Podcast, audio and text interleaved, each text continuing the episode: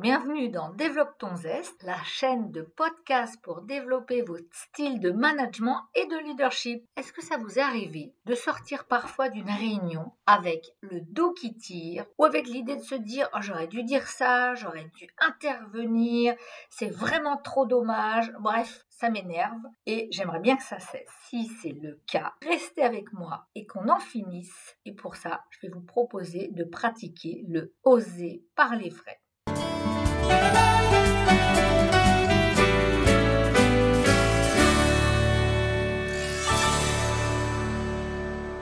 Bonjour, je suis Nathalie Rocher, coach d'équipe et entrepreneur. Aujourd'hui, on réfléchit à être plus engagé dans la relation, avec l'idée de regarder comment créer et favoriser une relation authentique, puis on regardera comment communiquer positivement afin de gagner en impact et permettre plus d'engagement. Et on plongera dans comment oser dire, comment faire des demandes les plus authentiques possibles en lien avec vos besoins.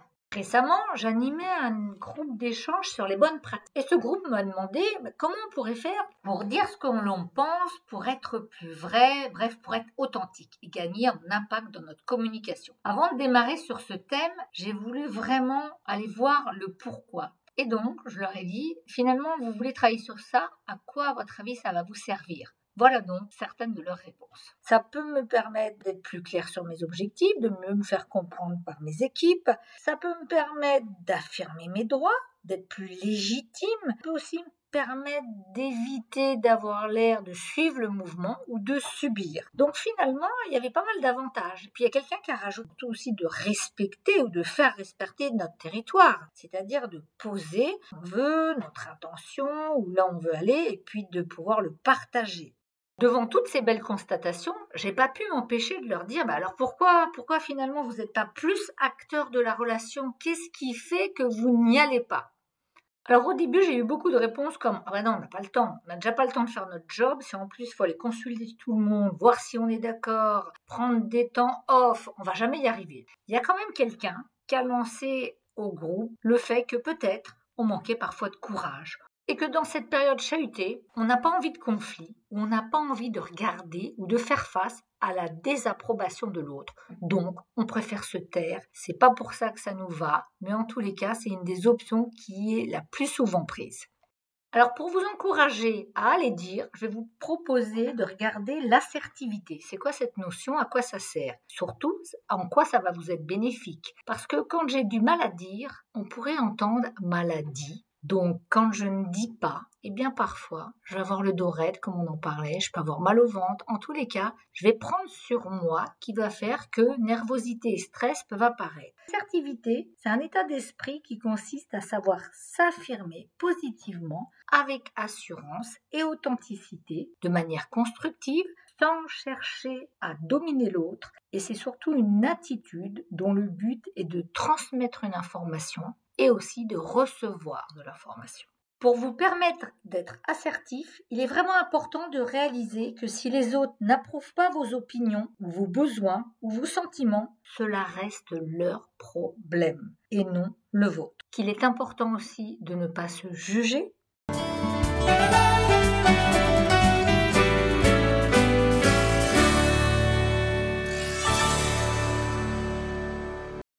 Alors prêt? Pour s'entraîner à l'assertivité, pour être assertif déjà, il y a vraiment le besoin d'avoir fait le tri. Et lorsque je vais aller voir l'autre, puisque je suis acteur, que c'est moi qui va démarrer la relation, et eh bien d'avoir fait le point sur ce que je souhaite, ce que je veux, et pouvoir aller m'exprimer. Comment ça va fonctionner? Eh bien, je vous propose de dire stop au on. On m'a dit que, nous voudrions que, on pense ça, et de passer au message je. Comment on fait ça? Bien tout simplement en démarrant avec voilà ce que je souhaite, ce que j'aimerais. J'ai réfléchi en assumant la demande que vous allez faire, la proposition que vous avez amenée. Favoriser le contact, c'est aussi réduire certaines attitudes d'évitement qui vont être plutôt négatives. C'est-à-dire qu'à un moment, on va vous poser des questions et suite aux émotions que vous ressentez, vous préférez esquiver. Vous allez le ressentir par un petit rire nerveux, une tension dans la mâchoire ou un tapotement. Si on prend l'exemple d'une réunion, bah, vous avez peut-être remarqué, il y en a certains qui soudainement se ferment et au lieu d'exprimer leur mécontentement, on le voit, hop, ils se taisent et se mettent à l'écart ou en retrait. Et vous avez remarqué, ça ne permettra pas de co-construire, d'échanger et donc d'avancer. Une autre attitude que vous avez sûrement repérée, et pas qu'en réunion, c'est l'agressivité. Vous êtes en train de faire la queue en essayant d'être le plus patient possible, et puis soudain, il y a une personne qui vous bouscule, qui parle fort, qui provoque tout le monde verbalement. Eh bien, ça, c'est l'agressivité. À savoir, je veux y arriver par tous les moyens, je vais tenter le bras de fer, donc voire même menacer sous pression. Et là aussi, plutôt d'échanger calmement par rapport à un désaccord, quand il y a une agressivité, il va y avoir accusation, voire même procès d'intention, pas possible d'avancer. Une autre attitude qui permet pas l'assertivité, l'authenticité, ça va être la manipulation. Alors je suis pas en train de dire que vous êtes d'affreux manipulateurs, mais que parfois on utilise un peu des réponses à double sens. On va légèrement essayer d'être flou ou on va plutôt laisser planer le mystère.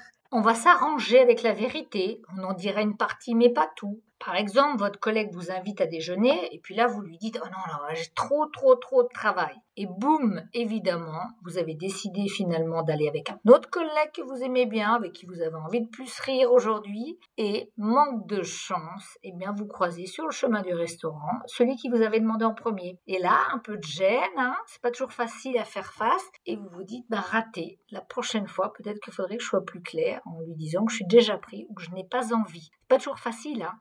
Être authentique, c'est aussi oser avoir une communication plus ouverte et plus flexible. C'est partager ses émotions en positif comme en négatif. Alors là, on va s'arrêter un peu sur le positif. Pourquoi? Bah, Parce que valoriser, c'est aussi reconnaître les personnes, c'est reconnaître que ça va, c'est donner de la confiance à l'autre et aussi de la confiance à soi. Souvent, vous me demandez comment gagner en impact. Eh bien, quand vous êtes content, quand ça va, partagez votre joie, partagez votre satisfaction. En effet, en changeant simplement les mots que vous utilisez pour décrire les événements, les sentiments de tous les jours, vous pouvez accroître votre assurance, la joie de vivre de vos collaborateurs et la vôtre, et nous savons tous que les mots négatifs renforcent les pensées négatives. Je vous invite donc à réfléchir à ce que vous voulez dire de constructif, et puis aussi de chasser les expressions parasites. Alors plutôt que vous partager beaucoup de théories, je vais vous donner des exemples et je suis sûre que ça va vous parler. Par exemple, la petite phrase tu es, tu n'aurais pas dû, il aurait fallu. Remplacez-la par je n'apprécie pas ton comportement dans cette situation, j'aurais eu besoin de, c'est important pour moi que. Plutôt que de dire nous pourrions peut-être essayer de. Oula, là ça met le doute. Hein. Est-ce que vraiment on a quelqu'un de motivé? Allez-y franco et testez le je vous propose de plutôt que le on est tous en général pour. Je suis pour. Rappelez-vous le message je. Prenez position, affirmez votre intention. Souvent, ce qui nous empêche d'être authentiques, ce sont nos émotions, ce sont nos craintes, ce sont nos croyances et aussi notre dialogue intérieur j'ai envie de dire quelque chose, mais est-ce que j'y vais? Est-ce que j'y vais pas? Mais est-ce que la personne va accepter? Est-ce que je vais devoir me justifier? Est-ce qu'il ne faudrait mieux pas que? Est-ce qu'il faudrait pas que je parle après, avant? Bref, plein de choses qui font qu'au moment où là j'allais me lancer, trop tard, la réunion est finie, la personne est partie. J'aime beaucoup la petite phrase de Christophe André.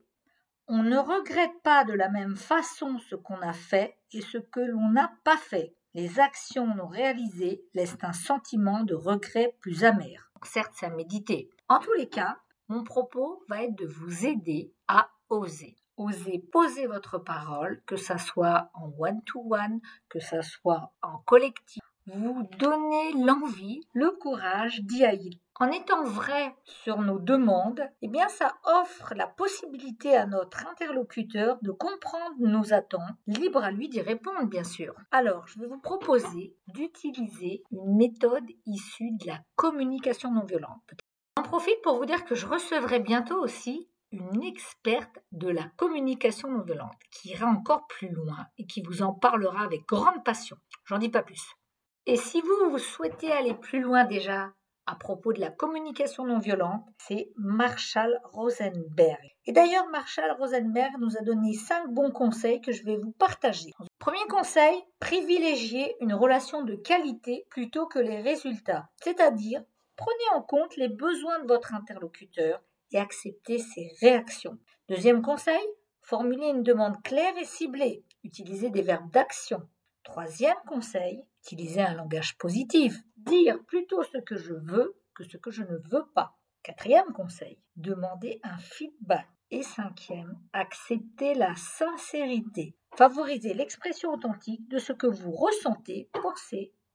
Et maintenant, on va donc regarder comment formuler une demande, poser votre parole, oser se confronter au refus de l'autre et dépasser votre peur d'exprimer vos propres besoins. Votre demande va être en lien avec vos besoins puisqu'elle constitue le fait de dire à autrui ce que vous souhaitez faire, ce que vous attendez. Pour s'en souvenir, pensez tête, cœur, corps. Vous allez démarrer par l'observation. Quels sont les faits? Vous allez exposer les faits, rien que les faits. Puis, vous allez partager comment vous vous sentez. On va donc aller sur les sentiments. Troisièmement, quels sont vos besoins? Exprimez maintenant votre besoin ce qui vous conviendrait le mieux. Puis, votre demande, claire, concise, dites ce que vous attendez précisément. L'acronyme de cette approche, c'est OSBD. Et là, je vous propose de l'illustrer avec un exemple complet. Lors de la dernière réunion avec le service marketing, je ne vous ai pas vu prendre la parole pour argumenter et présenter le dossier et le projet je me suis sentie inquiète. J'aimerais qu'à l'avenir, vous puissiez participer à un stage ou une formation de prise de parole en public parce que j'ai besoin que vous soyez là en soutien et j'ai besoin de votre expertise pour enrichir mes présentations. Comment voyez-vous ce que je viens de vous dire? Voilà une petite illustration de l'approche et à la fin, un cinquième point avec l'accord de l'interlocuteur, c'est-à-dire une demande pour voir comment il voit la chose. Cette approche est une vraie opportunité pour créer du lien et aussi pour améliorer votre bien-être par une demande d'action concrète. Si à un moment vous avez des doutes quand vous y réfléchirez, je vous propose quelques questions, c'est les petits zestes. Premièrement, Qu'est-ce que je peux perdre en ne demandant pas ce que je veux, en ne posant pas ma parole de manière authentique? Deuxièmement, qu'est-ce que je peux perdre en demandant ce que je veux? Troisièmement, qu'est-ce que je peux gagner en ne demandant pas ce que je veux? Quatrièmement, qu'est-ce que je peux gagner en demandant ce que je veux? Je vous encourage vraiment à expérimenter, vous allez voir comment ça va vous apporter de la sérénité. Osez parler de ces émotions ça va toucher l'autre. Et je vous rappelle aussi que c'est une belle manière d'être impactant, de mieux se faire comprendre et de pouvoir créer une vraie adhésion à vos idées et aussi un beau lien avec les autres. Un grand merci de votre écoute. Je vous dis à bientôt car c'est la fin de cet épisode. Bye bye